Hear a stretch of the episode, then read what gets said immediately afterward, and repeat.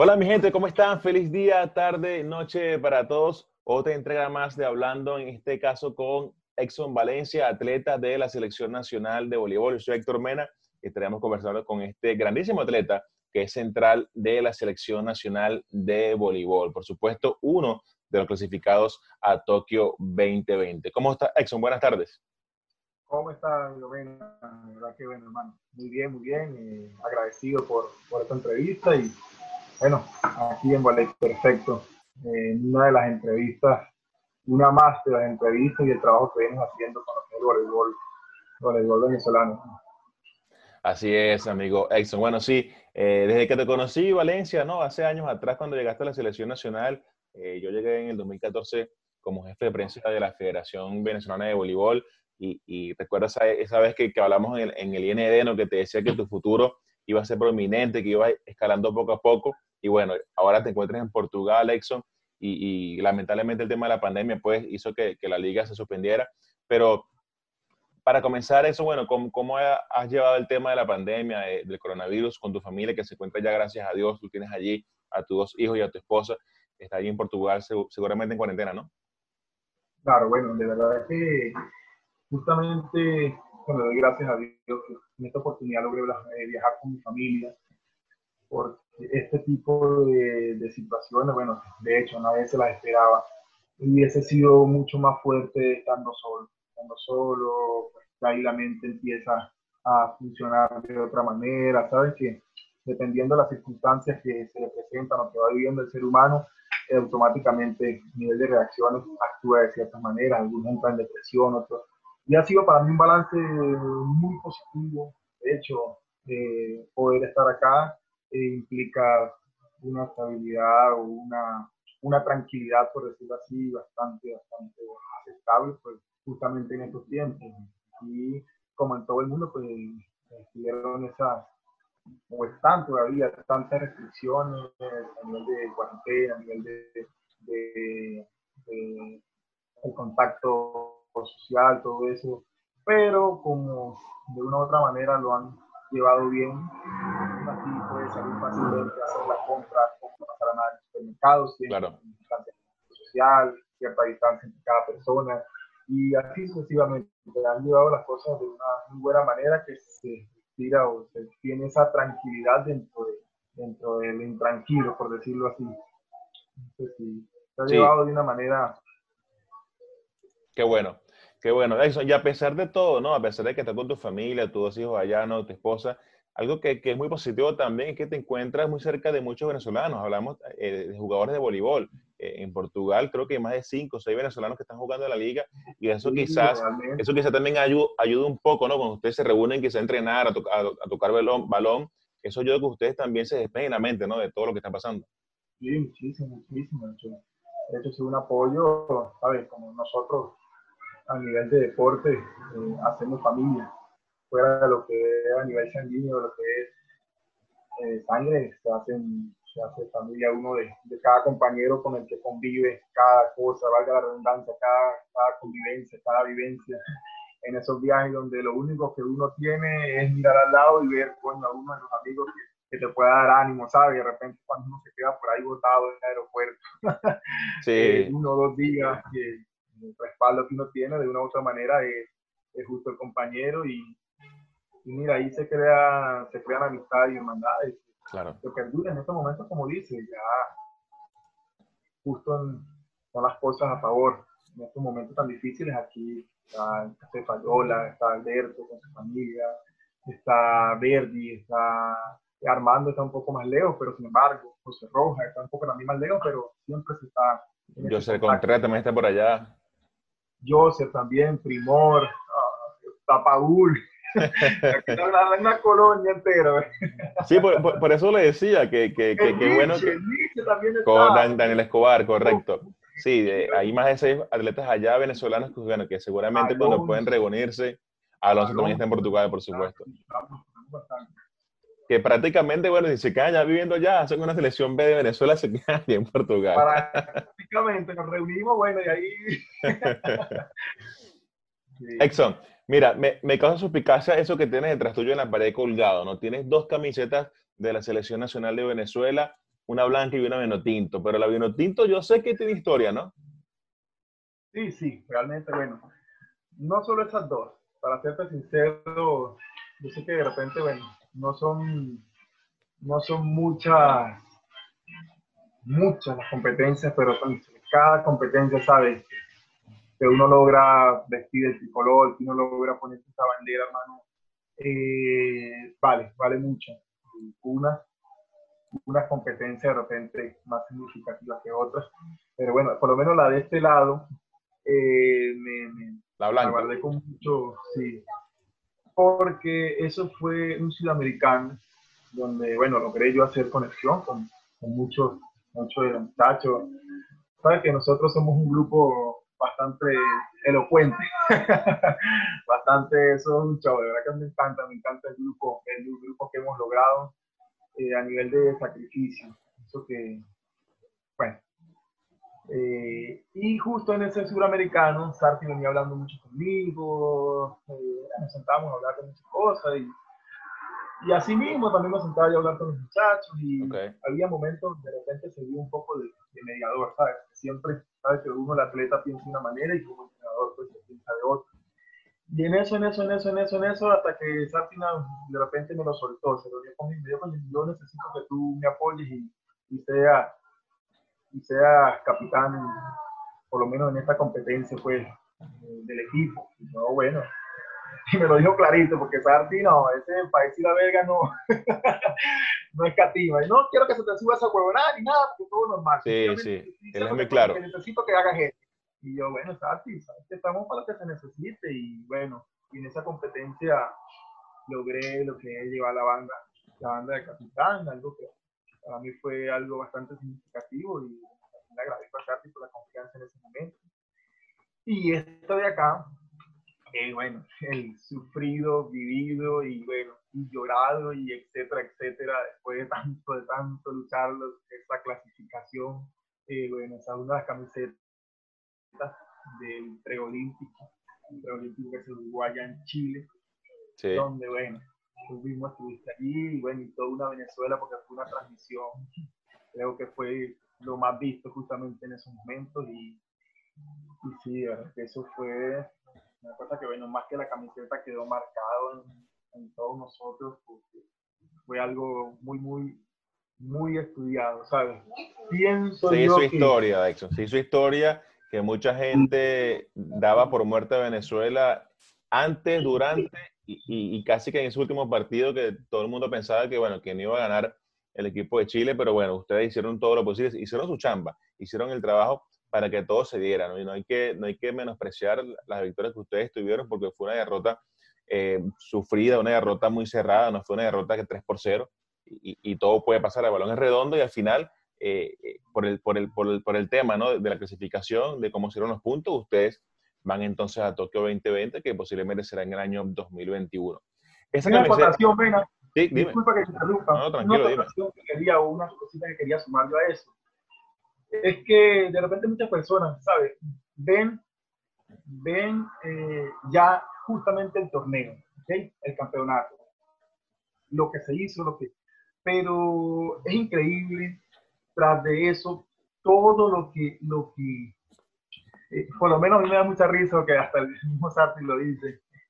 yo de verdad que le tengo mucho respeto a Sarti, mucha admiración.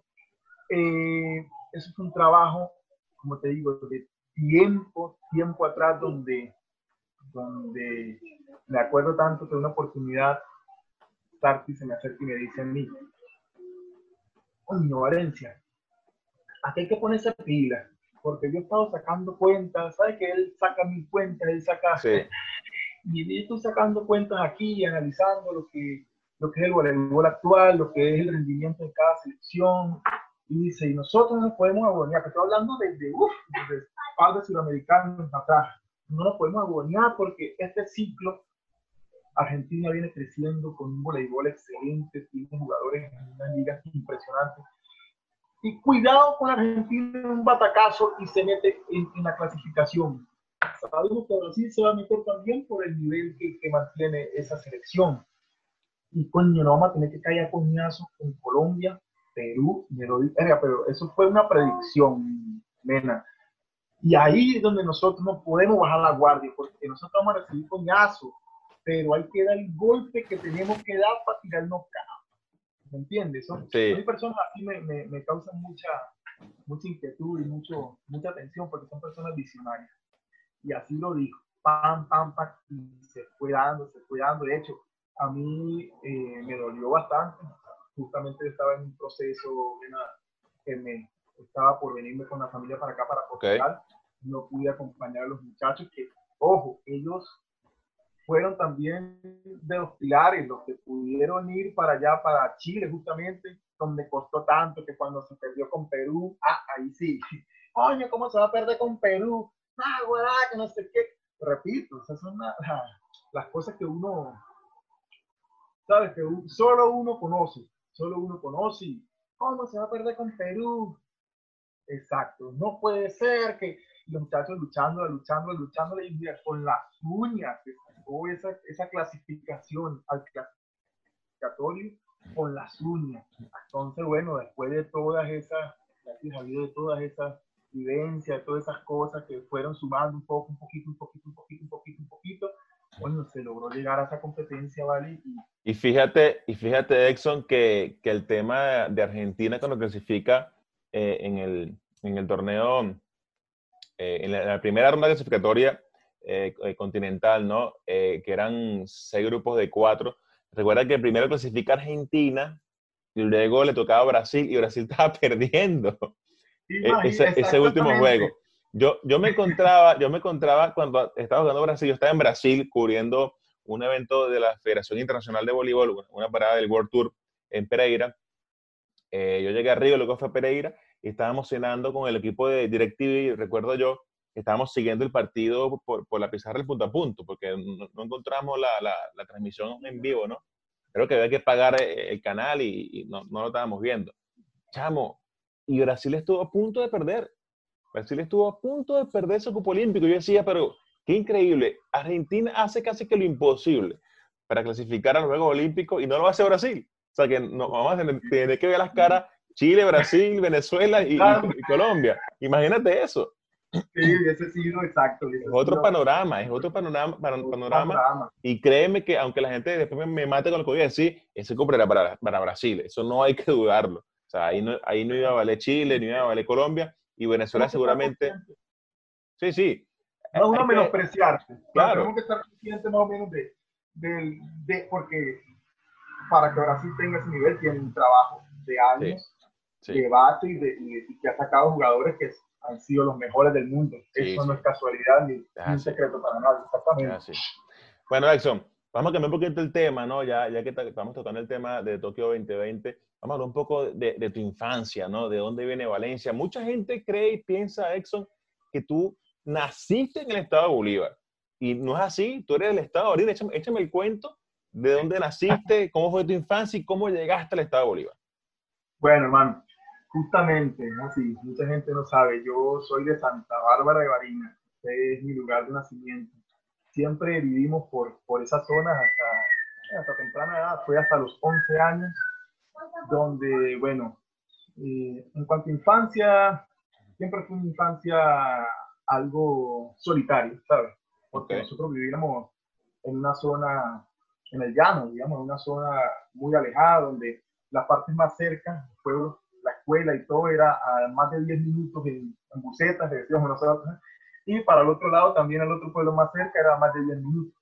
Entonces era ahí donde uno, la crianza de uno era no, echar, pues, jugar era salir a un potrero y empezar a correr por todo ese potrero y bueno, y uno caerse, subir una montaña, subirse en una mate mango y comerse unos mangos, una vaina así. Y así, así, así, así, hasta que aproximadamente a los 8, 8 o 9 años.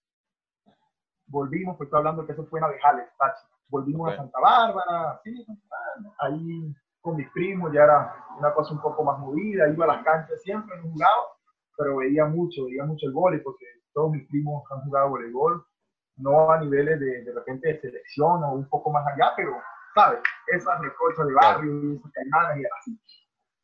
Eh, bueno, a los 11 años, por cuestiones de trabajo, mi papá también decía que tenía que sacarnos de, allá porque veía que nosotros podíamos llegar a hacer algo tanto a nivel deportivo como educativo, de algo. Él decía que nosotros podíamos. Nos llegó a Ciudad Bolívar. Y de ahí fue que empezó, digamos, mi, mi vivencia en Bolívar y hasta el sol de hoy, bueno, cuando llego a Venezuela, es en Bolívar que radica. Ok. Y Valencia, ¿qué extrañas de Santa Bárbara de Orinas? Sabes que no hay nada más sabroso que esos pueblos donde todo el mundo se conoce, donde uno sale y bueno, saluda desde aquí, uno sale a su casa, al mercado y regresa y capaz uno se queda por ahí jugando con cualquier, con cualquier amiguito, con cualquier compañero y así. Ese tipo de cosas. Nosotros, eh, bueno, y más aún en lo que era la infancia, eh, nos divertíamos como si se divertían los niños de esa época, ¿sabes? Corriendo en la calle, jugando que sea el tocado, que sea aquí, que sea allá. Es realmente eso. ¿Era lo, ¿Era lo que levaba papagayo ya en el llano? Tal cual, mano, era esa esencia, ¿sabes? Porque, porque allá era o papagayo, jugametra o trompo. Esas tres no, no, no, fallaban. O gurrufío. corré como loco, man. Corré. Por lo que sea te corría, nada, pues. Eh. entonces, eso, eso, extraño eso, como esa esencia, ¿sabes? Que, deja eh, cuando uno vive en zonas así donde, donde, así en pueblos, en zonas más, un poco más pequeñas, un poco más... Qué bueno. Ahora, Valencia, una, una vez que llegas al estado de Bolívar con 11 años de edad, eh, entras en el mundo del deporte y hay una persona que, que, que, para ti creo que, creo que te marcó ¿no? en, en, tu carrera como atleta y creo que me habla un poco de quién es para ti, quién fue o qué es Wilfredo Carías? Bueno, Wilfredo Carías. Eh, ese es mi papá, que me, me pongo un poco eh, sentimental porque esto sucedió un par de tiempo, una situación difícil con él, hasta descanse, pero fue un padre deportivo porque definió tanto a nivel de personalidad, de carácter y siempre tuvo esa, esa convicción. Era otro visionario, por eso que por lo menos es una cosa que me sucede también con, con personas así como te dije anteriormente, que piensan a futuro, parece que ven la vida o las situaciones como un tablero de ajedrez. Y yo, malo, hermano, cuando yo llegué al atletismo, malo, pero digo con, no, bien, tranquilo. Y yo corrí, llegaba de última, hacía 400 metros, casi que en dos minutos, y él, tranquilo, decía, haz esto así, haz esto así, haz esto así, con esa paciencia, con esa paciencia, con esa paciencia. Y junto con un cubano, Snyder se llama el cubano. Él creo que está ahora como, ¿sabes? Como encargado de la selección nacional de atletismo de, de, de, atletismo de allá de Cuba. Y es, ¿sabes? Ese tipo de cubano, ¡hacer! Sí. Y me decía, Tacho, ¿cómo tú vas ¿Cómo tú vas a ser así tan flojo? Tú tienes que un campeón, camina como un algo, campeón. algo así como, como Giovanni Chamber, pero más, más, echado. un Giovanni Chamber, pero en el atletismo. Muchacho, me decía, no puede ser, no puede tener tanta pereza para vivir. Me decía, vamos, sube esa cara, levanta el pecho, levanta las piernas, ¿qué pasa? Era, nena, día a día que llega un momento donde lo veía y me provocaba trancar un tanganazo y yo, coño, vale, que te va a llevar y así, el hombre así. Y estaba corriendo y me decía, hey, para hacer esto tienes que tener carácter. Corre y siente que lo estás haciendo bien. Y empezaban a corregirme las posturas, pues, así, así, así. Y de tanto, ¿sabes? De tanto que de repente te dicen algo, cuando logran sembrarte ahí el, beneficio de la duda, ya cuando tú dices, coño, ya va, pero de verdad soy tan malo, y si no soy tan malo, claro. Y eso pasó. Oye, yo empecé como que, pero porque yo tengo que pensar que yo sí, yo puedo, ¿vale? Y empecé, y empecé, y así hasta que tenía dominio yo para, para, varias, para varias disciplinas y me colocaron en pruebas múltiples. Okay. Y empecé con el, con el DECA, con el DECA, con el DECA, con el DECA, con el punto en que, bueno, ya se llegó a un nivel interesante. De hecho, yo fui a un, a un campeonato junior, después fue un juvenil, donde logré obtener medalla en un campeonato. O sea, que podemos decir, Exxon, que tu primer deporte fue el atletismo, ¿no?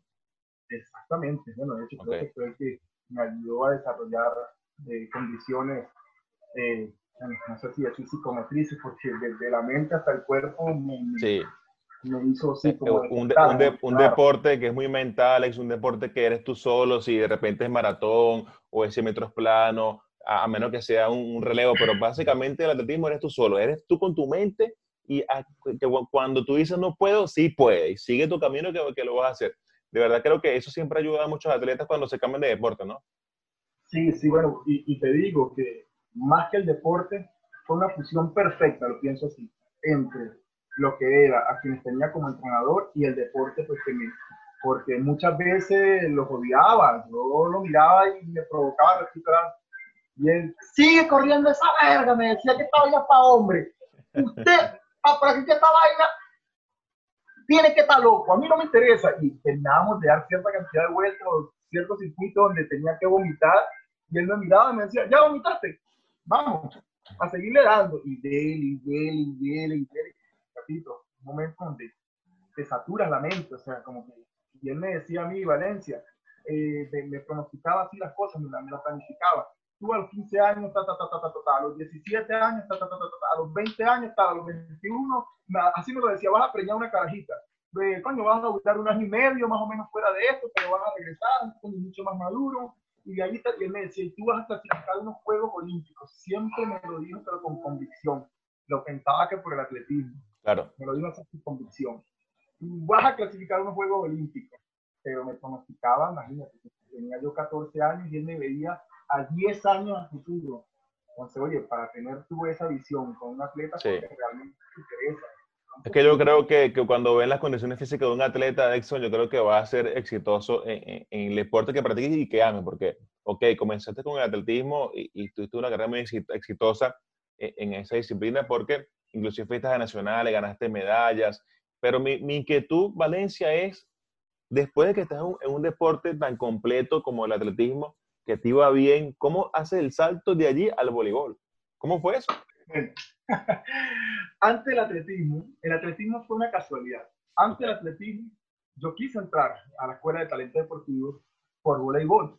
Entonces, no, como que no coincidía mucho lo que era el tema de eh, ellos me veían, mm, no sé, un, físico no, no adecuado de repente también para el deporte, eh, la edad, muchas cosas que ellos decían, no, porque si tú entras ahora al, al voleibol, te va a tocar con un grupo de jóvenes que, que ya están un poco más avanzados y se va a ser complicado, pues vamos a decirlo así. Y sencillamente me dijeron, no. ¿Qué edad tenías ahí?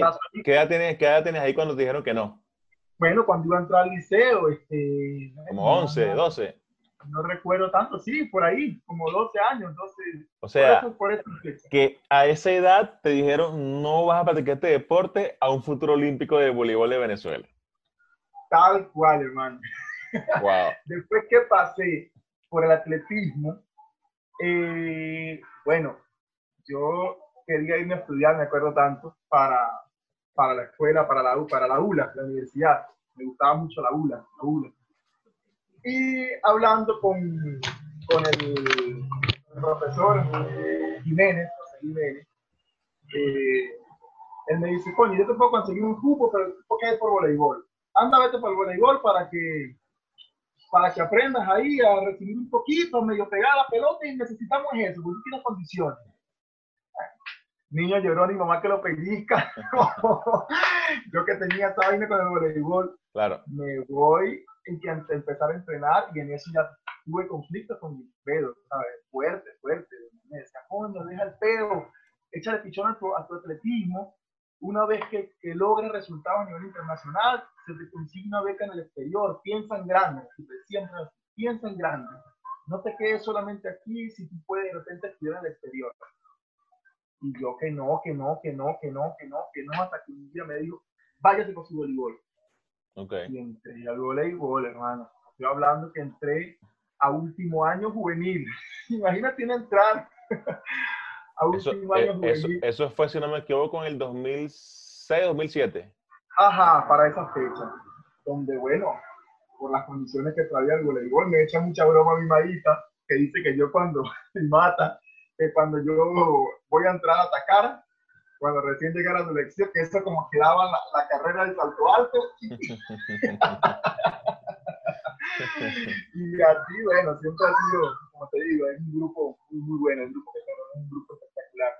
Eh, y sí, y de ahí me tocó a mí tener un, un rango de, de, de, tiempo muy corto para adaptarme y, obvio, tú eres juvenil, pasado por todas las categorías, que llega otro juvenil que nunca ha jugado voleibol al lado para querer jugar tu equipo, siempre hay ¿Quién es este?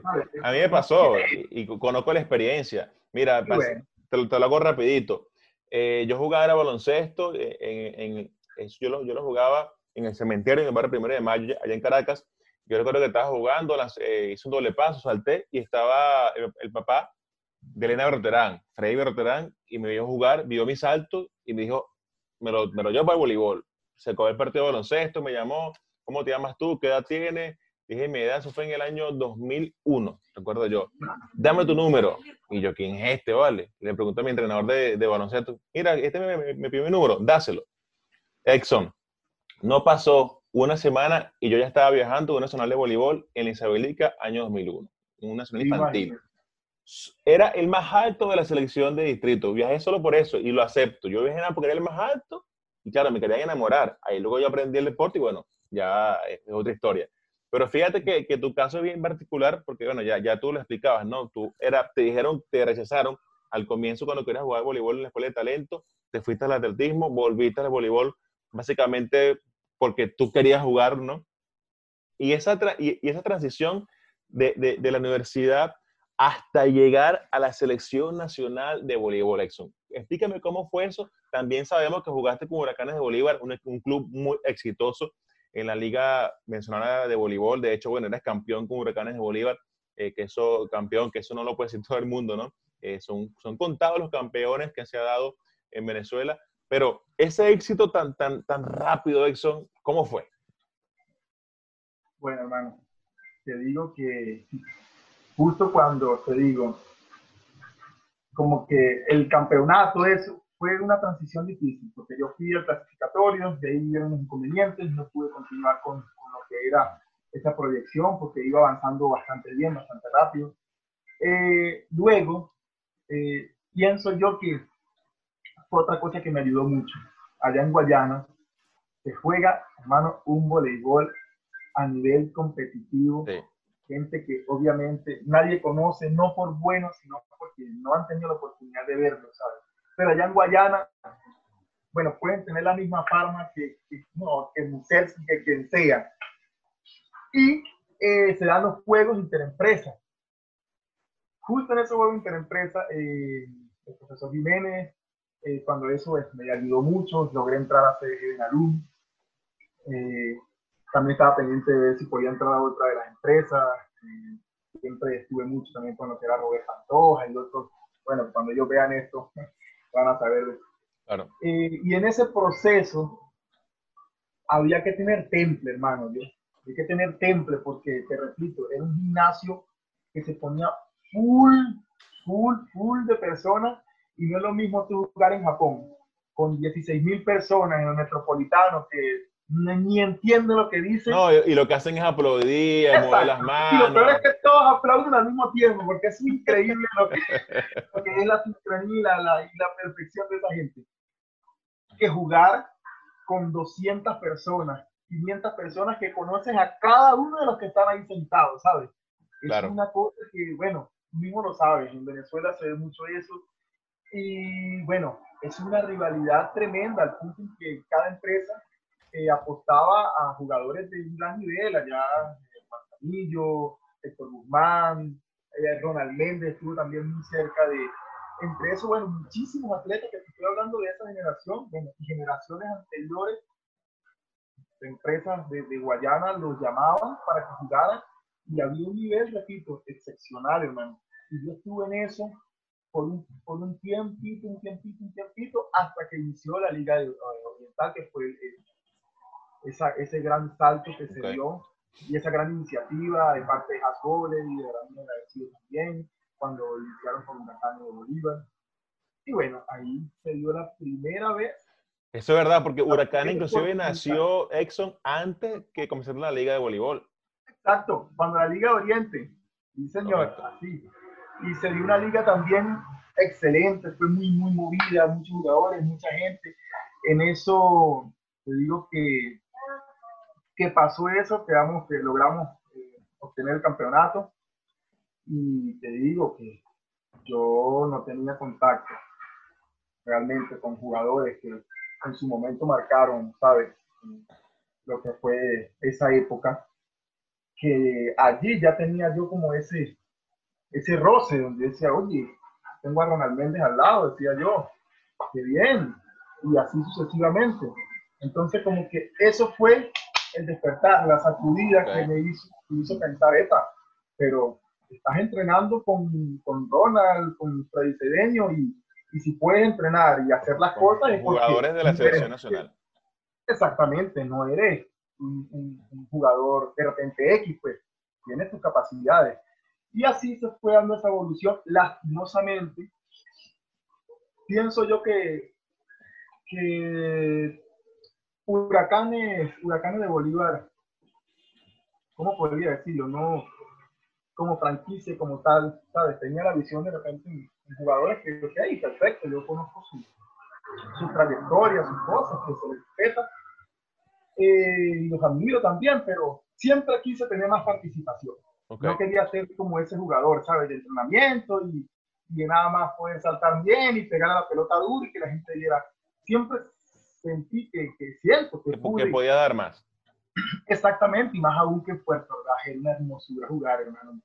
Es una cosa que, y la gente impresionante, admirable, siempre aplaudiéndome, yo en la banca, y aplaudiéndome, yo en la banca, no sé, no cumplía, no cumplía los requisitos, cada vez que, que pedía Alexander Gutiérrez para poder ser jugador titular, y permanecí, permanecí así en la plantilla por cuatro años, se logró tener tres campeonatos, una cosa que, y cuando se dio ese salto a la selección, fue una de las pocas veces que logré jugar una final en Parque Miranda. Que fue contra Vikingo de Miranda, que se jugó en, en, Puerto Ordaz y también en, en, Miranda. Estoy sorprendido porque, oye, me dice Alexander como que voy a jugar y, ay, y yo siempre ando, yo siempre así, yo así medio medio. Cuando por fin. Prácticamente era un Rottweiler que estaba amarrado ahí con ganas de comerse el mundo. Yo, Dios mío, cuando ese hombre me suelta ahí, una de las tantas veces que he podido compartir cancha también con John Lane, hemos tenido una carrera de muchos años donde hemos coincidido muchas veces y también ha sido un jugador que siempre, siempre bien visto porque ese hombre es maniático en el voleibol y para entrenar le gusta, le gusta y eso. Sí. Eh, y ahí, John Lane, ay, yo decía, ajá, porque yo, yo soy muy picado, pues, en el sentido, pero un pique bueno, de que bueno, yo también tengo que hacer las cosas bien, y así, y me motivaba, y, y está Vicenzo en las gradas, cosa de Dios. Para los, que no, para los que no saben quién es, Vincenzo Nazzi, ex DT de la selección de Venezuela. Exactamente, el italiano. Y el hombre dio todo el partido, ¿ok? Se fue con, su, con, con lo que vio, se fue, porque ahí no hablaron nada conmigo, nada, nada, nada. Hermano, ¿cuál no es la sorpresa que yo estoy sentado con mi esposa viendo Meridiano? ¿Sabes? cuando eso, no me acuerdo, creo que fue, coño, negra Betty dale, creo que fue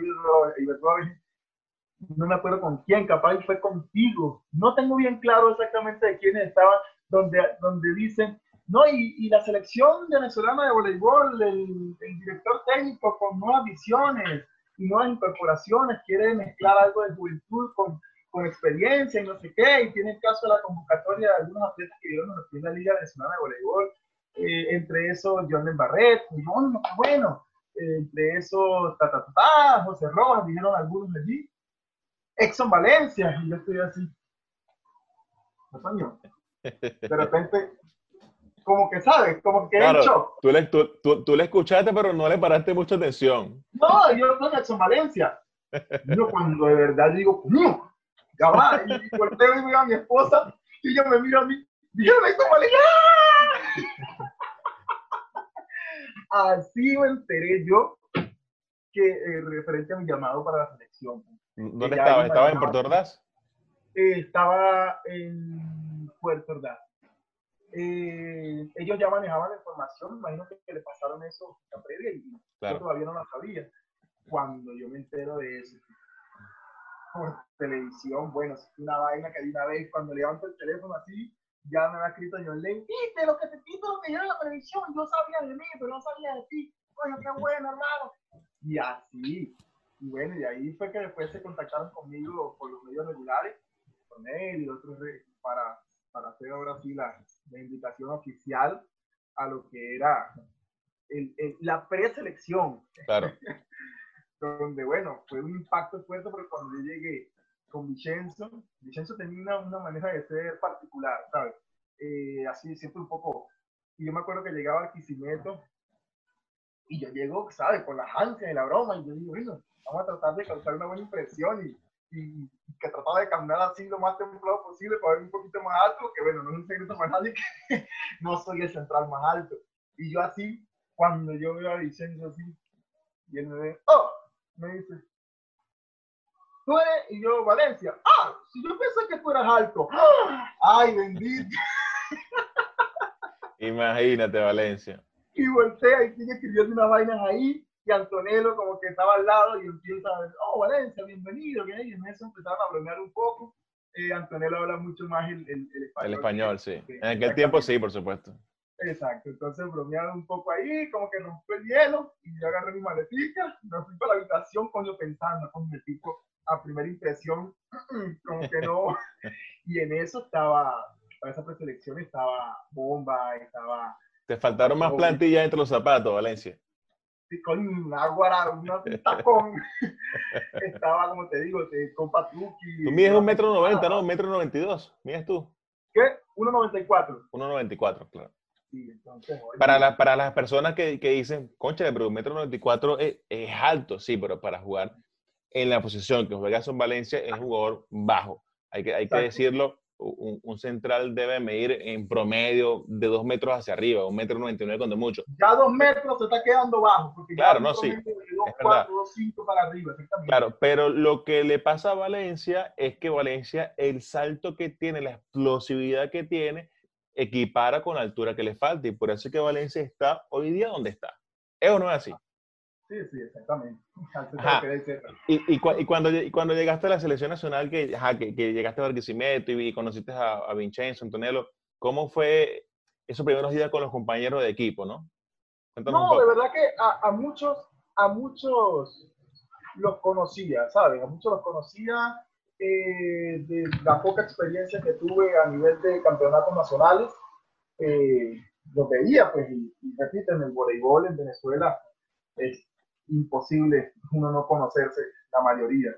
Y fue un grupo muy receptivo, un grupo muy, muy, muy receptivo, siempre eso, eh, ha sido un grupo como que se han ido más hacia, hacia lo que es eh, la jodedera y así, pues, y, y me echaban bromas porque es un tipo de persona bien que, que quiere atacar en vez de una, quiero atacar diez. Claro. Y agarro la pelota y si yo veo que no quiere atacar, o sea, que otro se está tratando de atacar, yo tiro la pelota y, y ataco yo. Entonces tengo que Valencia, calma, calma, calma. Y eso era más o menos lo que, pero no, un grupo muy, muy receptivo, muy receptivo. De verdad que eso fue algo que también alivió, porque no siempre, no siempre ha sido así. Han, han, han habido grupos mucho más herméticos sí. donde para entrar oye, es, es, difícil. Claro, Valencia, y cuando yo digo que, que, tu carrera ha sido muy exitosa, le digo con base, porque tú comenzaste, si no me equivoco, bueno, jugando con, con el club Huracanes de Bolívar en la Liga de Oriente, luego jugaste con Huracanes en la Liga de Venezuela, luego fuiste, si no me equivoco, a Argentina, fue tu primer, primer país que saliste de, de, Venezuela, ¿no? A jugar con el voleibol en una liga, ¿cierto? Fue Chile. Chile y después Argentina, ¿cierto? Sí, exactamente. Correcto, correcto. Y yo recuerdo cuando tú fuiste para Argentina, antes de irte, estábamos en el ND, yo te dije, tranquilo, que tú vas a saltar de ahí para Europa. Y di, Al dicho, cual, dicho y, y, y, eso, ¿no? Gracias a Dios, ya diste el salto para Europa y bueno, eh, esperemos que esto pase para que puedas irte quizás a otra liga mucho mejor, con, con más competitividad, con más nivel, eh, porque va a ser así, tú eres una, una, una, un atleta que tiene condiciones físicas y aparte que eres centrado en lo tuyo, o sea, por aquí es el camino, por ahí voy, voy a ir yo. Valencia, ya con, todo lo que te ha pasado eh, cuando llegaste con, la selección de Venezuela y comenzaste a viajar por diferencia de competencias, la Liga Mundial, la Copa del Mundo, eh, que me imagino que eso para ti fue algo de otro mundo porque es, lo que te digo, de, de, jugar en Oriente con un club allí más o menos con jugadores que reconocidos, a estar en Japón jugando la Copa del Mundo. Cuéntame, ¿qué pasaba por tu mente cuando estaban esas conferencias tan importantes para Venezuela y para el país, por supuesto? Bueno, hermano, yo te digo, primero y principal fue algo muy gratificante porque he tenido una familia que gracias a Dios ha sido incondicional, ¿sabes? Incondicional y ellos, bueno, han sido mi, mi principal energía. Y en eso, una anécdota muy importante, eh, que mi papá, eh, cuando yo me salí del atletismo, a él le dolió mucho, a todos nos dolió, yo dentro de lo que cabe también me dolía, mi entrenador muy dolido, Wilfredo Calía, eh, y me dice, mi padre me dice a mí que fue algo que me, lo agarré fue como para inspirarme. Okay. Concha, me dice así, yo que pensé que iba, a, que iba a ver a mi hijo algún día en la televisión, me dice así, algún día en la televisión, vale, representando al país, en, esas cosas, en esas... Y yo, verga, eso fue una puñalada al corazón, hermano, pero sabes que al pie del cañón, yo digo, bueno, tengo que hacerme responsable de la decisión que nosotros hacemos esa gira, una gira increíble. Justamente yo digo que corrí con, una suerte, que oye, mi pana y mi hermano, para descanso también, que sigue vivo entre nosotros, que era sin duda, se, me miraba y decía, este sí es sortario. Yo este poco de años que tengo en esta vaina, nunca he podido ir a Estados Unidos, nunca he podido ir a... Y entonces míralo. bueno, mi sorpresa, y yo de repente en Estados Unidos, en Rino, ahí, idéntico a Las Vegas, una cosa increíble. Después fuimos a otro evento, otro evento, y cuando fuimos a la World Cup, hermano, eso fue. Eh, y Fernando me decía, tranquilo, ya tú vas a ver, ya tú vas a ver, espérate que entremos. Eso fue justo, fue inaugural fue de nosotros, donde apagaron las luces y contra Japón. Un poco de, de, de, balones grandísimos así que como que flotaban. Hermano, yo te soy sincero. Yo hubo un momento donde, oye, aquí está lloviendo fuerte, no sé si el audio está... No, y, te, escucho perfecto. Entonces, fue una cosa, hermano, que yo como que salí de órbita, que soy sincero. Yo hubo un momento donde dejé de escuchar, yo veía todo como más clarito y dije, oye, ¿qué será que me voy a desmayar o qué? porque yo ah, veía todo como en cámara lenta, y ah, Venezuela, y fuimos entrando, corriendo, cuando vamos entrando las luces así, una cosa, hermano, y cuando yo como que alzo un poco la vista, no, como un poco chinito y japonés, hermano, ese poco japonés que uno no veía casi que el último, no, te repito, que no, no me avergüenza decirlo, como tú dices, un momento donde de menos de un año de jugar en, en Oriente, de repente, ¡pum!, estar en Japón. Decía, wow. Y eso fue, te repito, como que le dije, no todo lo empecé a ver en cámara lenta, yo veía como una cosa y tanta organización, decía yo, Dios mío, el voleibol eh, llega a este punto porque sabes que uno el fútbol y muchas otras disciplinas se, se, sabe, ¿no? Ese tipo de, pero yo no había tenido ese contacto. Claro. Mucho menos tan cerca a nivel voleibolístico de, y bueno, y después cuando empecé a tener enfrente a cada jugador de los que tuve, bueno, tenía, imagínate, Muserski, es el que no cabía en el ascensor, nos seguíamos todos, quedamos en un hotel, y yo así parado, doblado así en el ascensor desde, casi tres metros que vida, y bueno, paré de contar que y eso era una, una energía, hermano, una cosa que hasta el sol de hoy, cierro los ojos y la recuerdo como si estuviese ahí, una cosa increíble. Mira, ya que nos ser que yo recuerdo que una vez estábamos en Polonia en, el Mundial de, de, Voleibol y estábamos en, en, el lobby del hotel y había un marco que daba hacia los ascensores que medía dos metros de altura. Y yo recuerdo que estaba pasando alguien y Muserki iba caminando hacia los ascensores, pero él está viendo hacia, hacia, su lado izquierdo, viendo algo. Va caminando, va caminando de repente escucho ¡Pah! se ha golpeado cerca contra el marco que mide dos metros, mide obviamente más de dos metros, y ese hombre, ¿qué se fue así? Hermano, es que de vaina si no le pega como por aquí, porque mide casi 20. Estamos hablando que son 20 centímetros por arriba de que ahí no se matan. sí, así mismo. Mucha, y, el, y el contraste de, de, tu vida, ¿no? Un momento cuando ahí vemos a tu bella esposa que, que, sabemos que hay una parte de tu vida que los unió más a ustedes dos, ¿no? Una parte que fue difícil para ustedes dos. ¿Cómo, cómo, cómo supiste llevar tu vida de atleta cuando tu esposa estaba pasando por un momento muy desagradable, no? Bueno, te digo algo. Eso es una cosa que hasta el sol de hoy yo no sé cómo lo, lo, lo, logra hacer, eh, pero es admirable. Eso sencillamente se lo dejo a mi esposa porque ha sido una mujer que, sabe, que nunca, nunca se ha parado, en, ha escatimado, o sea, o ha parado de repente a quejarse o a siempre, más bien yo, después de la quimioterapia, cuando estaba en huracanes, eh, buscaba la manera de repente de estar con ella y me decía, no, vale, tranquilo, anda, vete que yo estoy bien. Y le hacía la quimioterapia, hermano, ejemplo, un viernes y un sábado ya estaba ahí pegando saltos como, si nada. O era una cosa que a ella le llenaba más de energía, la llenaba de, de vida y de vibra, más bien compartir esa experiencia eh, conmigo, que de repente yo no la viviera por ella o que sencillamente ella se quedara y no pudiese. Entonces fue un complemento muy, muy, muy, muy grande, donde te repito, eso más bien nos sirvió para fortalecernos como personas, para forjar mucho carácter, te repito, como, como jugador, porque, porque ya uno estando fuera se te presentan adversidades que de repente te sientas y piensas, ya he pasado por estas cosas, voy a dejar que esto otro me, ¿sabes? me afecte. Hay cosas muy importantes. Es un lema que tengo con mi esposa. Siempre decimos, hay cosas más importantes, hay que seguir adelante. Entonces, bueno, eso han sido una de las cosas, te repito, por las cuales, que de hecho, una, una anécdota entre tantas, donde a ella le hacen, le hacen quimioterapia y eh, teníamos un juego en Parque Miranda. Eh, huracanes, bueno, tras grandes resultados hay una, una gran estructura. Huracanes tenía una estructura sí. excelente, increíble. Desde Angélica, bueno, Angélica me enseñaba a mí cómo hablar. Miguel Cambero. Miguel Cambero, sí. Exxon, tú tienes que eh, tratar de mostrarte de una manera más suelta. Exxon, tú tienes que tratar de saber comunicarte. Exxon, siempre muy encima. Es una cosa que yo le agradezco hasta el sol de hoy. Bueno, hablamos y nos reímos de esas anécdotas.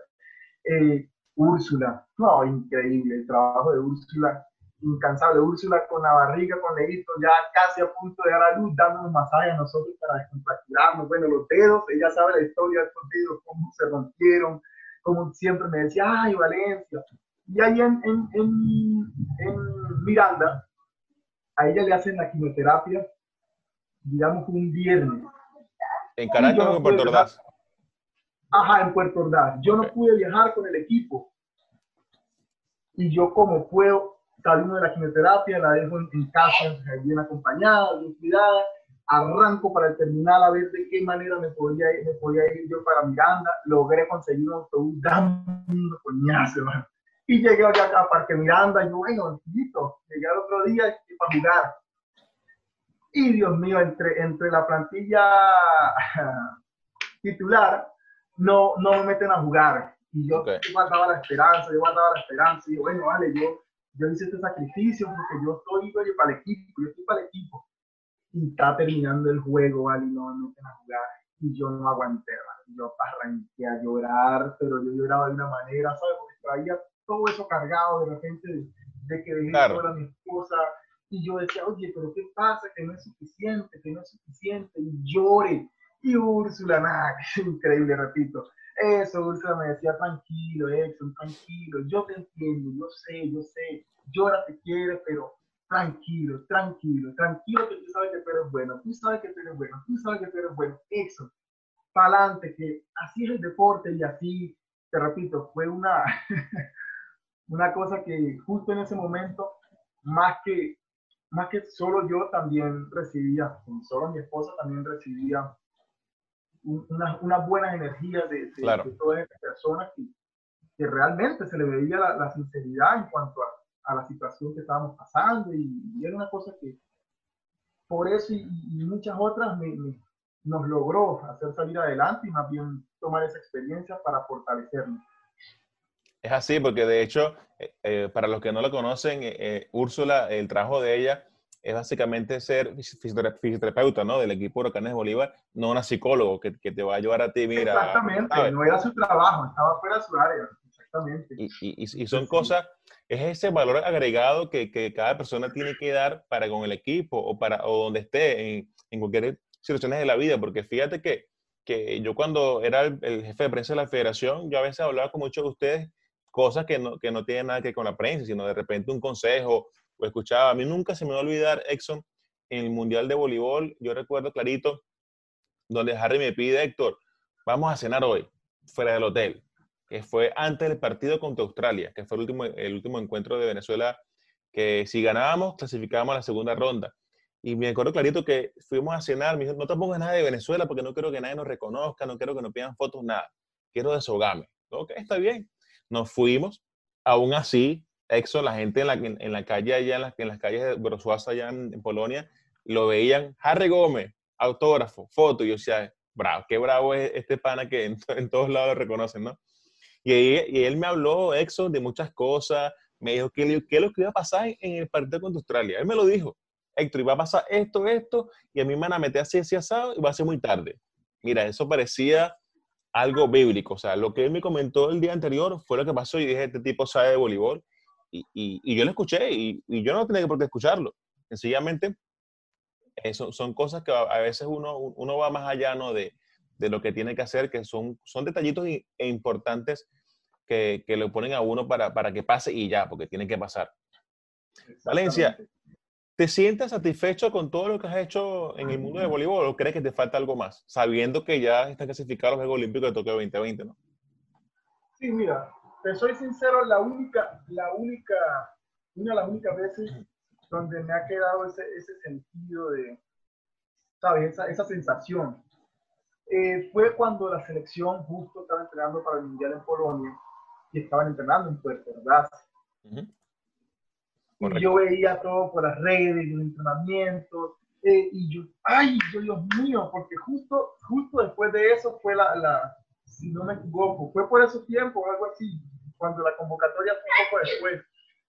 Pero justo la competencia antes, eh, anterior a cuando me convocaron a mí, fue ese mundial. Eh, y mi hermano, mi hermano sí me decía, váyase para allá, váyase y entrene con esa gente, manito, usted es bueno, usted es bueno. Y yo mi hermanito, pero si a mí no me convocaron para eso, yo no puedo llegar allá, mira, soy el Valencia, claro. que hay atletas que hay allí reconocidos a nivel, a nivel nacional, internacional, que, que, no van a quedar, entonces uno va a llegar allá a que, imagínate, cuando esa convocatoria llegó un momento donde, donde no se podía entrenar, más o menos lo que, según lo que, las informaciones que me llegan cuando hablamos sobre ese, sobre ese, sobre esa que esa convocatoria, habían demasiado, muchísimo, muchísimo. Entonces yo le decía a mi hermano, no, manito, pero siempre, ¿sabes? Tenía eso de que, oye, están entrenando en mi casa, Dios mío, ahí.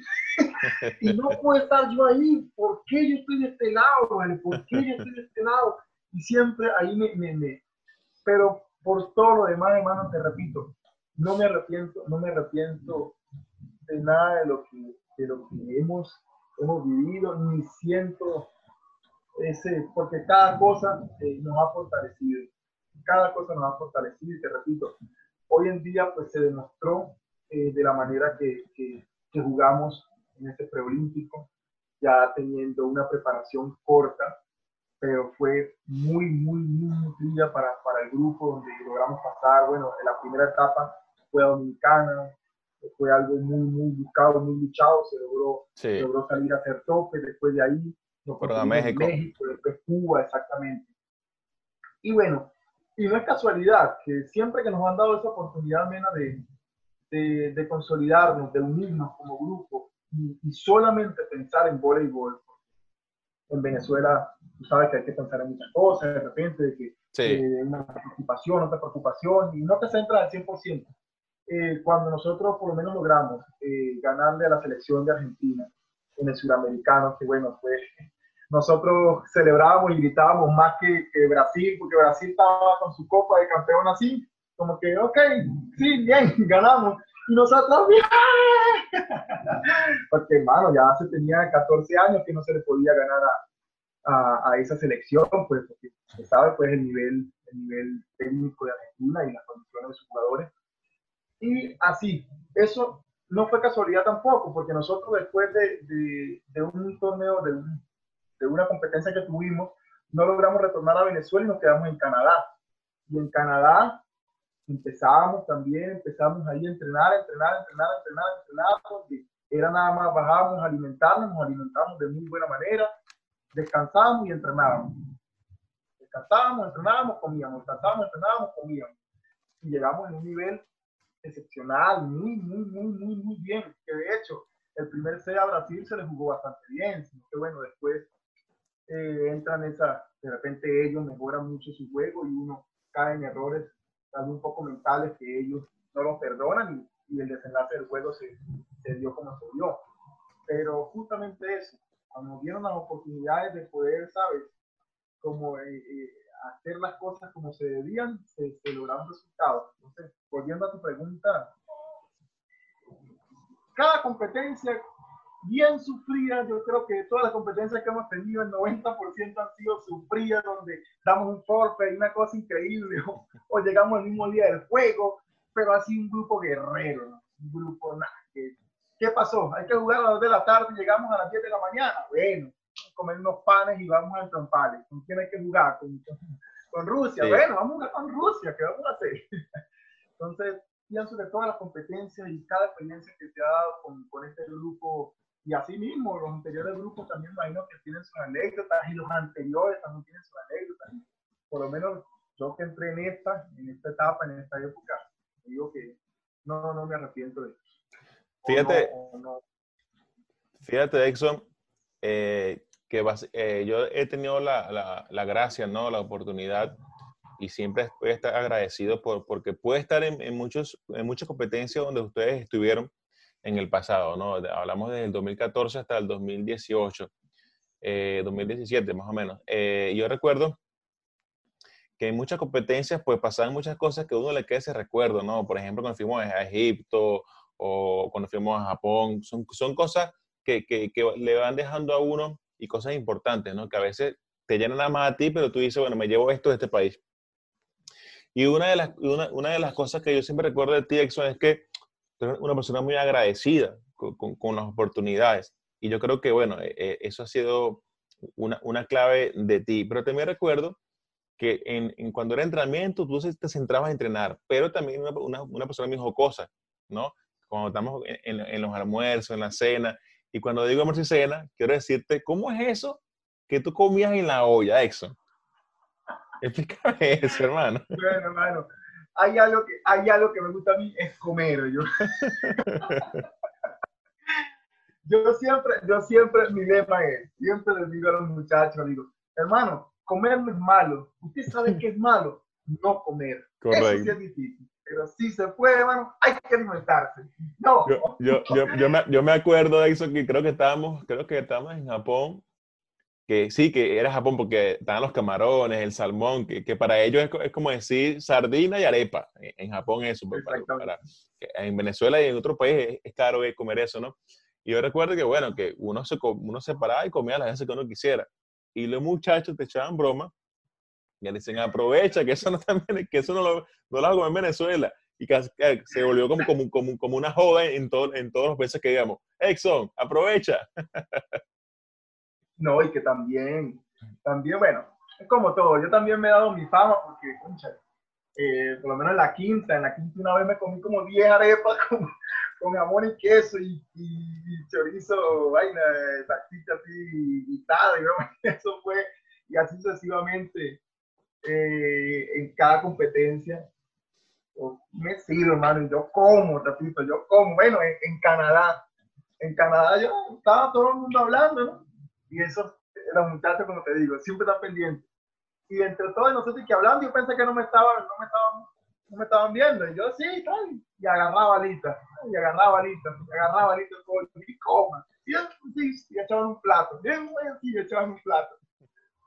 Cuando mata y todo, como que empieza a mirarse y empieza, y todos soltaron a reírse. Coño, Valencia, cómete una alita, nada por ahí. Y agarraron las alas del plato, los huesos y empezamos a contarla, güey. y sin mentirte, güey, me ha comido como 50 alas de pollo, eso quedó No, ya sucesivamente, Alberto, echándome broma por eso. Y en cada competencia, pues, y el que siempre también me decía era eh, Kelvin, que yo me echaba esas comidas, esas comidas. Entonces, el compa me decía, no joda. Y lo peor es que termina de comerse 10 kilos y mira los cuadritos. sí, es verdad. claro, Es que, es que cuando tú gastas mucha energía, obviamente necesitas alimentación y mientras la estés quemando, hermano, usted se puede comer lo que usted quiera. Olvídese de dieta, no, que si mucha grasa, que si tu hermano. Si usted la está quemando las calorías, cómese lo que usted quiera. Una hamburguesa con todo, esa, esa rueda de camión o 50 litas o, o 50 mil calorías que te quieras comer.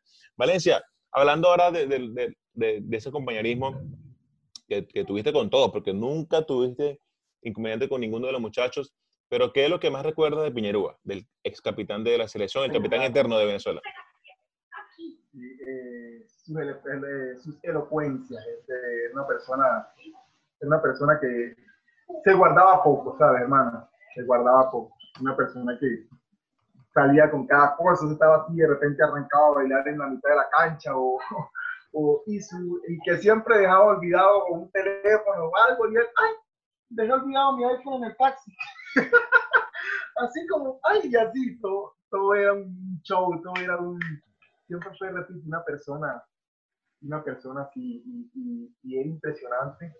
En Japón, en Japón hacía sentir mucho también a la, a la que teníamos, porque de repente, ay, se me quedó una media, se me quedó el zapato, y tenía subía corriendo, y ella, ay, y subiendo en Japón. O, se, o, se quedaba en la, o se quedaba en la habitación grabando un selfie para las redes y todo el mundo en el autobús esperando que bajara Kervin, el capitán de la y selección. Nada, que todo el mundo viendo por el teléfono el video que estaba grabando y él llegaba metiendo una mentira. Que sí. dijo, no, no, estaba complicado, pues no. Cada show así, era una cosa que. Sí. De verdad que sí. Daba, daba esa, esa, energía, esas cosas positivas y dentro de la cancha, una cosa increíble. Una, una, una cosa era verlo por televisión sí. y otra cosa era tenerlo al lado y verle pegar a la pelota a ese hombre. Yo, qué, qué talento. Increíble. Yo, increíble. yo, yo cuando lo entrevistaba, él cuando lo estaba jugando para Turquía, un club en Turquía, por supuesto, eh, yo le mandaba WhatsApp y él decía, ¿qué quieres, mena? El fastidio pero sí me, pero, pero, en, pero en joda, pero en joda, en joda luego, luego, te atendía. De hecho, e, él le decía a la mamá, porque me, me, lo comentó Vicky Urbina, él me decía, me decía Vicky, Héctor, él siempre, cuando tú le escribías, él me decía, coño, está fastidioso, mira que me quiere, me quiere entrevistar, no sé qué vaina, pero era por, por joda, o sea, por, porque él, sí, él es así. Joda, sí, por joda, sí, él es así, tal cual, tal cual. Sí. Eh, para Valencia, para ti, Exxon, ¿quién es el jugador más amigable dentro de la selección nacional? Bueno, te soy sincero. Cada uno, cada uno tiene su quoi, como dicen. Cada uno tiene que es lo que, lo que nos ha hecho, ¿sabes? Conformar el grupo, el grupo que, que, que hemos logrado. Por lo menos, ejemplo, Mata, yo le digo Héctor Lavoe. el rey de la puntualidad. Eso es una sí. cosa increíble. Que ya él lo escucha y, y oye, el mismo Sarte, el mismo Sarte y eh, ha sabido llevar, ha sabido llevar este grupo de una manera, repito, no es porque es el entrenador actual de la selección, sino porque César lo tiene César. Ha logrado compaginar y, y, y, sobrellevar esos caracteres porque tampoco es un equipo fácil, ¿no? Entonces, cada uno, el Maíta con su show, con su baile, con su, con su energía, cada uno, cada uno aporta, cada uno aporta un grano de arena para o sea, que decirte de repente, esta persona como tal es, la más, no, no, no, de cada uno, cada uno pienso que aporta un, un, un grano de arena para, para, conformar, porque como todos tenemos claro. cosas buenas también, malas, lógico. ¿Y qué para ti sería el, el más jocoso, el que más echa broma, Exxon? Bueno, entre esos, Mayita es uno de los que, es que hay varios, está Mayita, está Mata, está Alberto, en esta, en esta ocasión no, no logró viajar, pero es parte, es parte de ese grupo y de tantos años que se ha venido. Está, bueno, el caso de Wilner, Wilner está de repente callado y sale con cosas que todo el mundo se queda. es un grupo, no te podría decir que alguien en específico. sí. A ver, Exxon, eh, de todos los compañeros que has tenido de cuarto, lo, que llaman los roomies, en, todos tus viajes, ¿con cuál te quedas? Bueno, yo viajé mucho tiempo, cuando viajé mucho, eh, me quedaba mucho con Kerry, que de hecho, una vez nos robaron en, en Túnez, a él le robaron un dinero considerable, a mí me robaron me robaron un poco de chocolate y unas cosas que te di, comida. ¿En la, en la, en la, Liga Mundial? Eso fue en una Liga Mundial, sí, que entonces no, no, como que nos acusaron que nosotros éramos los que estábamos escondiendo eso, y bueno, ahí eso es un show. Viajé, eh, estuve mucho con él, eh, con quien más he compartido cuarto, no he compartido cuarto así con, con, él bastante, con, con Oscar, también un par de oportunidades, con García. Sí, han sido personas, siempre me han colocado con personas, bueno, excepto cuando, cuando Kevin, siempre me han colocado personas que han sido más, ¿sabes? Más, más tranquilas. Un poco más tranquilas, pues exactamente. Entonces, ha sido normal porque se habla de cualquier cosa y así, no, no es que no es que de repente son un desastre, no, no, no, no, Siempre he tenido personas con Verdi, también me he quedado muchas veces así, bueno, sabes que Verdi es una persona muy tranquila, muy... Entonces, pues, Exxon, la mejor competencia para ti de toda la que has ido? El preolímpico. Ok. El preolímpico. Exactamente. Y si, tuviera, y si tuvieras que, que jugar alguna de esas competencias, ¿cuál repetirías? La World Cup. Ese, también te marcó, me imagino. Sí, también. Una cosa, repito, y, y que fue algo allí que, que, no se pasó, ¿sabes? Por casualidad, en el sentido en que sentí participación. Cuando yo fuimos a esa World Cup, eh, tuve, tuve, gracias a Dios, la titularidad allí eh, y me tocó allí estar con, con con Juan Torena, con toda esa gente. Y salían algunos partidos eh, importantes, o sea, que aunque no lográbamos la victoria por su nivel de voleibol, que, era superior, se lograban hacer cosas que, ¿me entiendes? Que alimentaban y que hacían crecer como, como jugador fortalecerte también. Claro. Valencia, eh, ¿alguna anécdota que recuerdes así con, con los muchachos, que, que, tú digas, bueno, esto tengo que contarlo porque la gente lo sepa, que recuerdes así algo bueno, algo malo, o algo, o, o, alguna, algo, algo que hayan, hecho ustedes fuera de las órdenes del técnico, bien sea que se escaparon para ir a conocer un sitio, algo así que recuerde de esa competencia con la selección de Venezuela? Bueno, mano. ¿Qué te puedo decir? Yo te, yo te tengo que ser sincero. Yo ahí en la selección no soy la persona más, ¿cómo te puedo decir? Más inventadora, ¿no? Okay. Yo normalmente, como, como me ha no digo que me haya costado más que los demás, ¿no?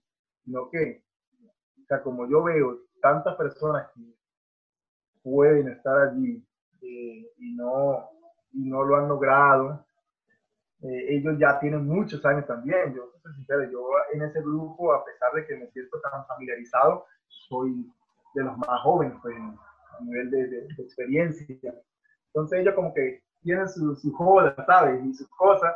Y yo siempre estoy como espectador, siempre. Me cargo de estar de espectador, cagado de la risa, muerto de la risa. Eh, y, eh, y, bueno, gran cantidad de cosas que han hecho los muchachos que, que no, no, no, de tantas, ¿sabes? Que a veces se le nubla uno la mente, de tantas cosas que han hecho los muchachos. Eh, no, no, no, no tengo una clara. Son muchas, muchas, muchas. Después de repente hacemos un, un, live, alguna cosa con, con, con varios así para, para que ellos cuenten su... Sí, de, de, de hecho, hace semanas atrás eh, entrevisté a, La Bomba, a Harry, a Luis Díaz, a Freddy Cedeño, y es así como tú dices, entre los cuatro, uno dice una cosa, ¿te acuerdas de aquello cuando fuimos? Exacto, ahí como que uno se acuerda, se, reviven las cosas, se, se avivan los recuerdos, sí, sí. Sí, sí. Valencia, mira, eh, ya para ir, ir, finalizando esta entrevista y eh, agradecerte el tiempo ¿no? que me has brindado para Volver Perfecto, toda la gente que sigue eh, estas entrevistas, que bueno, que muchos me han pedido, muchos atletas, entre eso, por supuesto, estabas tú. Y, a mí lo que me encanta es que, bueno, te conozco desde que llegaste a la Selección Nacional de Valencia, una persona concentrada, enfocada en, lo que quiere. Y sigue así porque seguramente vas a llegar más allá de, lo que has hecho. ya has logrado mucho con clasificar a la Selección de Venezuela a los Juegos Olímpicos de Tokio 2020 por supuesto, por segunda vez en la historia del, voleibol masculino venezolano. Se ha hablado, Exxon, eh, que los Juegos Olímpicos de Tokio 2020, si no se hacen en el 2021, no se van a hacer en el 2022, mucho menos en el 2023. ¿Cómo está Exxon Valencia? Esto para ir terminando, Exxon, mentalmente hablando con esa noticia de que sí, que si, se vuelve a postergar eso para otro año, no se va a hacer entonces los Juegos Olímpicos y cómo sentirse después de hacer un hecho tan, tan, tan importante que después te puedan decir en, el futuro, en el 2021, ojo, esto aún no es seguro, ¿no? Puede pasar, es una posibilidad. ¿Cómo se sentiría Exxon con esa noticia que te diga, mira, los Juegos Olímpicos de Tokio 2020 ya no se van a hacer?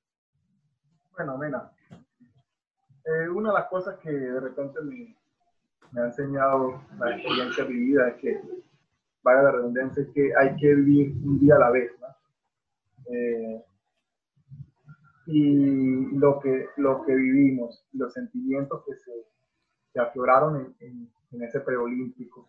Por lo tanto, yo que me senté a hablar con algunos de los compañeros en eso, con, entre eso, Crosby, con Emerson, donde fantaseábamos un poco, decíamos, hermano, ¿te imaginas cómo sería el último punto? Uy, si clasificamos, ¿cómo? Y una vez que, eso fue allá en Cuba, una vez que llegamos al campeonato, y tras ese juego tan intenso con, con, con, Chile, me acuerdo que Sarti, repito, ¿sabes que a mí me gusta cada vez que yo escucho la, la canción, esa risa no es de locos, se están riendo de mí, me dicen que yo estoy loco, pero se están cayendo de un poco, porque de mí no pueden reír. Siempre me hace acordar de Sarti, porque él mismo lo ha dicho, muchos lo han tildado de loco, muchos que no, que él, pero él en sus cosas eh, las tiene planificadas. Y él nos dijo, eufórico, nos dijo así, ganemos este set, así nos dijo, ganemos este set, carajo, contra, contra Colombia. Ganemos este set, que este set, no, acuérdense de mí que nos va a hacer olímpico, no me interesa el juego, nada. Así nos lo dijo él. Sentí una... Y ganamos ese set ¡Pam! Y sí, sigue el campeonato, sigue el campeonato, sigue el campeonato, hermano. Por eso te digo que cada cosa, porque nosotros, por un momento, te digo, él nunca, él nunca pifió. Él siempre quédense tranquilo y nosotros desanimados, bien. Salgan a seguir haciendo lo que van haciendo, que llevan tronco campeonato. El equipo a darle el coñazo aquí era Chile. Los otros no los menosprecio.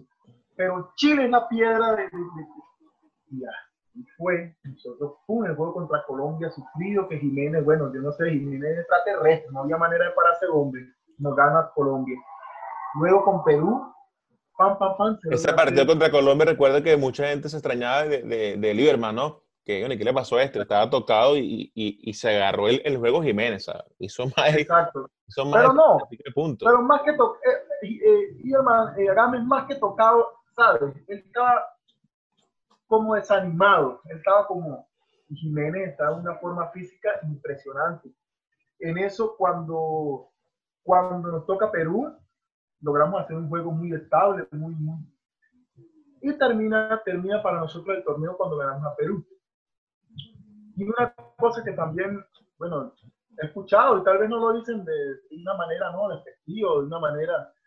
He visto muchas muchas entre publicaciones o comentarios como, como de repente eh, grande nuestro tinto y gracias Chile, ¿sabes? Y, y, yo te soy sincero, Mena, de una u otra manera, yo más que agradecerle, yo siento es admiración porque ellos hicieron lo que debían hacer.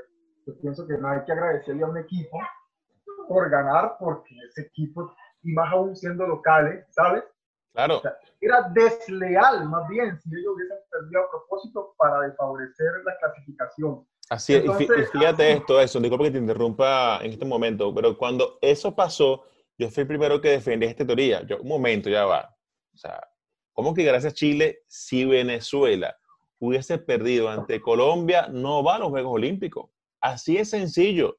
Porque perder en, en, cinco, en cinco tiempos te ganaste un punto, le arrebataste un punto a Colombia.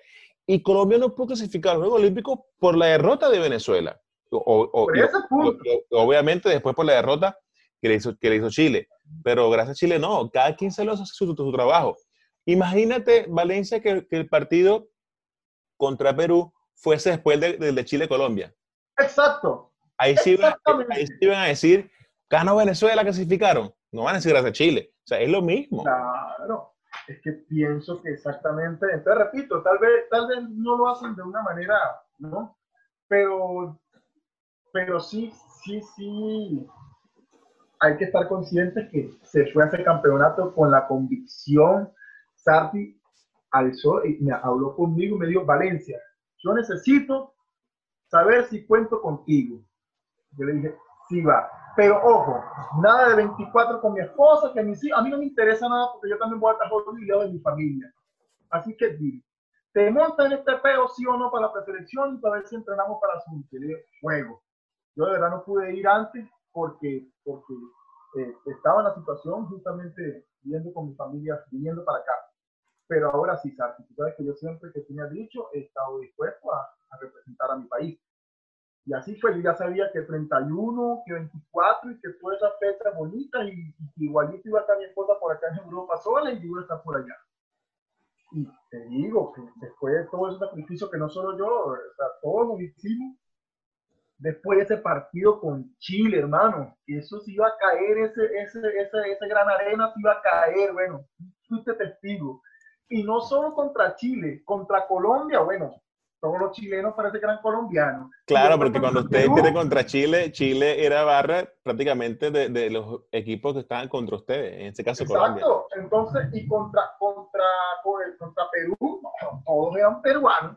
Y eso era una cosa que uno no podía ni escuchar porque todo el mundo iba a ir al... y claro, nuestra gente que nos apoyó muchísimo, increíble, que en los momentos apabullaban, pero había mucha gente estaba en contra. es que fíjate que eso, eso nació, Exo, mira, la Marea Roja nació, que, que así, así, se llamó la marca para, para, la fanaticada de Chile y nació esa marca de la Marea Roja para eh, eh, los que siguen el voleibol chileno, desde el suramericano pasado, que fue también aquí en Chile, donde tan solo 500 personas, 300 personas de Venezuela en, en el Estadio Nacional de, de Chile apabullaron a más de 3.000 chilenos. Sí, señor. ¿Tú te acuerdas de eso? Claro, En las noticias de, de CDO, de Canal Deportivo Olímpico, creo que fue ese otro allí, estaban diciendo eso, estaban reclamando, ¿cómo es posible que tan solo 500 personas callaron a más de 3.000 chilenos siendo, siendo Chile sede? Prácticamente fuimos sede, porque e, esos 500 que, que, gritaron de una, forma que tú dices, ya va, somos locales, somos locales, ¿ok?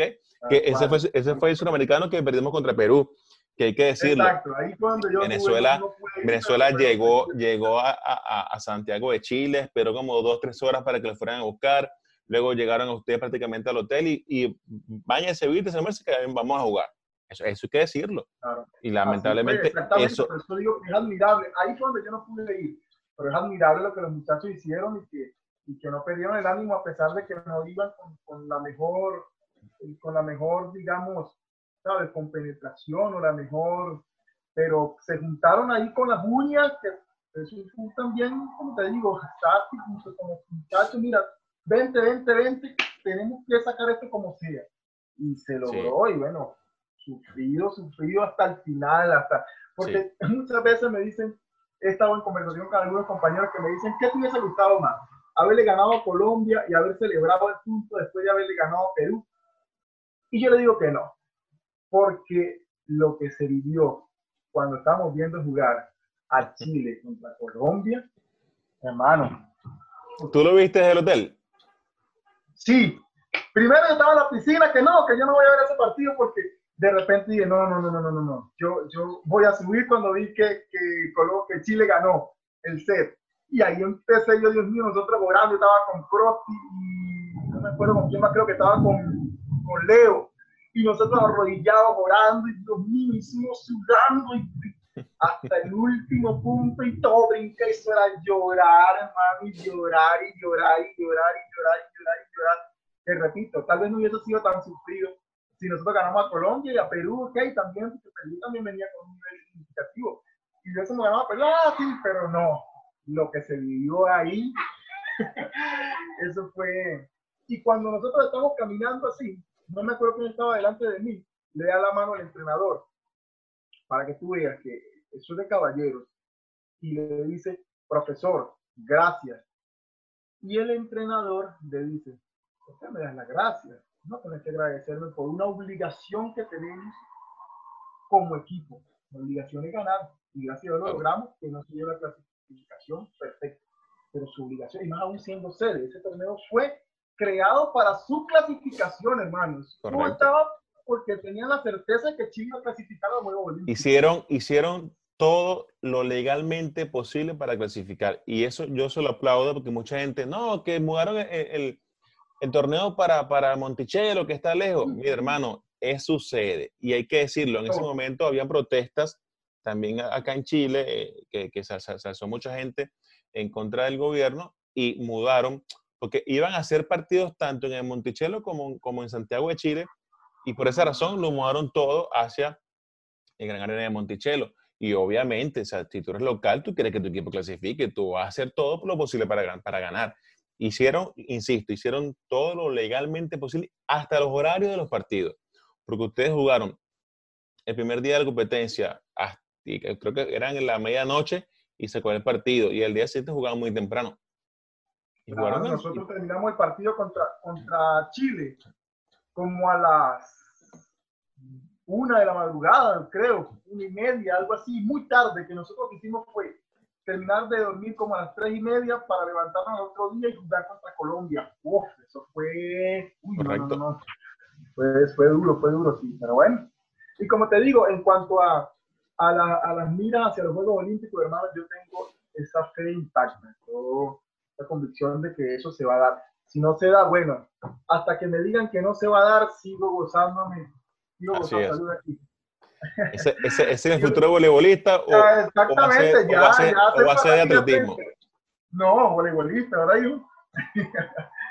eh, hasta que no me digan que no voy, y si aún así, hermano, me dicen que no se van a dar los juegos, te repito, quiero esa experiencia donde, donde logramos eh, obtener, no solo ahora, ya desde mucho tiempo atrás, esa identidad, ¿entiendes? Esa identidad como grupo, como selección, lograr, lograr mantener, lograr mantener, porque yo pienso que, que las selecciones, que las selecciones, hermano, eh, la conforman eh, más que jugadores, grupos como tal, donde la idea es eso, tratar de, de mantener, de mantener, de mantener, de, de, que, de que se hable de una generación que clasificó a unos Juegos Olímpicos y que se logró otra generación clasificar y que después de nosotros otra generación eh, y eso como que va nutriendo y la idea es esa, ir manteniendo y manteniendo y manteniendo y manteniendo, manteniendo eso. El caso de que da mucha alegría que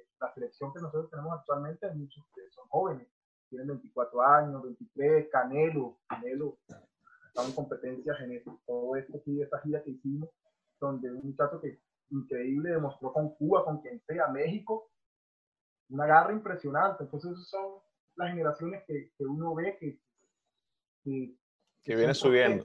Exactamente, y, da alegría, da alegría eso. Entonces, bueno, como te digo, hasta que no me digan no vas, bueno, me voy a poner triste. Y si me dicen no voy, bueno, eso va a ser como que una competencia que, que, nos va a quedar como que sí fuimos a los Juegos Olímpicos porque se demostró. Se demostró claro. la, como, como le decía Chema, bueno, ¿cuándo te vas a tatuar los, los Juegos Olímpicos? Cuando, después que vaya. Ah, listo. Pues, Mira, Valencia, agradecido por el tiempo que me ha brindado a mí y a todos los, los fans de Voleo Perfecto. Bueno, sí, para que te despida, darles saludo a toda la gente que nos sigue y que por supuesto ha apoyado como siempre al voleibol nacional. Bueno, la verdad que muchas gracias, muchas gracias a, todo, a toda esa gente que está, que está muy atenta, que está muy pendiente. Gracias a ti, Nena, también por estar estar atento allí con, con lo que es eh, el voleibol venezolano. De hecho, eh, sería bastante interesante también eh, ver, ver, algunas entrevistas, como te comentaba, con, con Canelo y otro tipo de, de atletas que, que, vienen siendo como la proyección, ¿sabes? Para ver desde qué perspectiva ellos ven, que uno lo ve de una forma, de hecho, de hecho las generaciones anteriores lo verán de otra y ellos la verán de otra. Entonces esto es algo que, que nutre mucho, que me gusta mucho todo esto, y estas cosas, eh, cuando van orientadas a, lo que es el crecimiento del voleibol venezolano, ¿sabes? Sí. También si pudiésemos hablar en alguna otra ocasión también de, este, posibles planes a nivel de Liga Nacional, que muchos, muchos, cuando no podían jugar en el exterior o en la, selección, en la Liga Nacional también eh, tenía como ese contacto y esa, ¿sabes? Con, un voleibol de alto nivel. Y muy contento, ¿verdad? Que como te digo, me agradezco, te repito, agradezco por, por ese trabajo y me gustaría también que eso, que pudiera seguir orientando hacia esas cosas y, y a todo ese público que está pendiente, pendiente de nosotros y a quedarse en casa y cuidarse para ver si salimos de, de lo que es esta, estos momentos que son bastante difíciles para toda la humanidad. Así es, bueno, Valencia, saludos para ti, saludos para tus dos hermosos hijos y a tu bella esposa que, bueno, que están allá en Portugal, por supuesto, cuidándose de esta lamentable pandemia que ha atacado a todo el mundo, como no tienes una idea. Y bueno, aquí en Chile, ojalá que esto también pueda superarse, pueden, y por supuesto en todo el mundo, porque cómo ha destrozado en, en, muchos aspectos a nivel económico, a nivel social, eh, cosas del mundo. ¿no? Bueno, un impacto socioeconómico sí, increíble. Sí. Bueno, Valencia, agradeciendo tu tiempo, se te quiere. Fuerte abrazo. Igual, y bendiciones, hermano, y de verdad que felicitaciones por, por, por el nacimiento de, de, su bebé. Así es, pana. Gracias. Ahí teníamos entonces la entrevista con Exxon Valencia, atleta de la selección nacional de voleibol, por supuesto la de Venezuela, la vino tinto, la que está clasificada a los Juegos Olímpicos de Tokio 2020 que se van a celebrar en el 2021. Recuerda seguir, por supuesto, en YouTube a Boleo Perfecto. Suscríbete para que estés atento de todas las entrevistas que tenemos muy pronto. Tenemos también una por allí eh, que estamos ya preparando con cuatro olímpicas del voleibol femenino. ¿Se les quiere? Chao.